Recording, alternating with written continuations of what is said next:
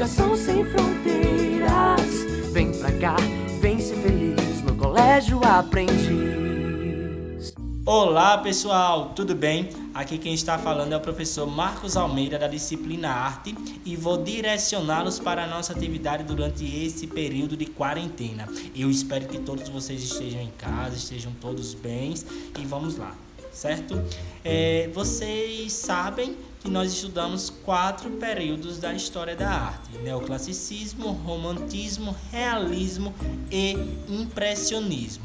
O que eu quero de vocês? Elejam quatro obras, respectivamente, uma de cada período, tá? E façam uma análise.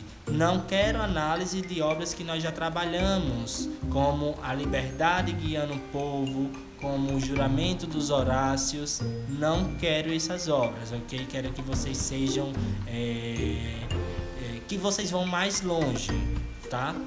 Então vocês pesquisem outras imagens, até mesmo no próprio livro, e façam essa análise cuidadosamente, levantando as principais características do período, as principais características do movimento artístico e a conclusão, que é com o seu pensamento, o que você achou, se está interessante a composição, a harmonia, as cores, enfim tudo isso, ok? Espero que tenham, que tenham entendido. A nossa atividade ela corresponde a uma análise de obras de cada período estudado, né? o classicismo, romantismo, realismo e impressionismo, ok? Tenham todos aí uma excelente atividade e até mais. Fiquem com Deus.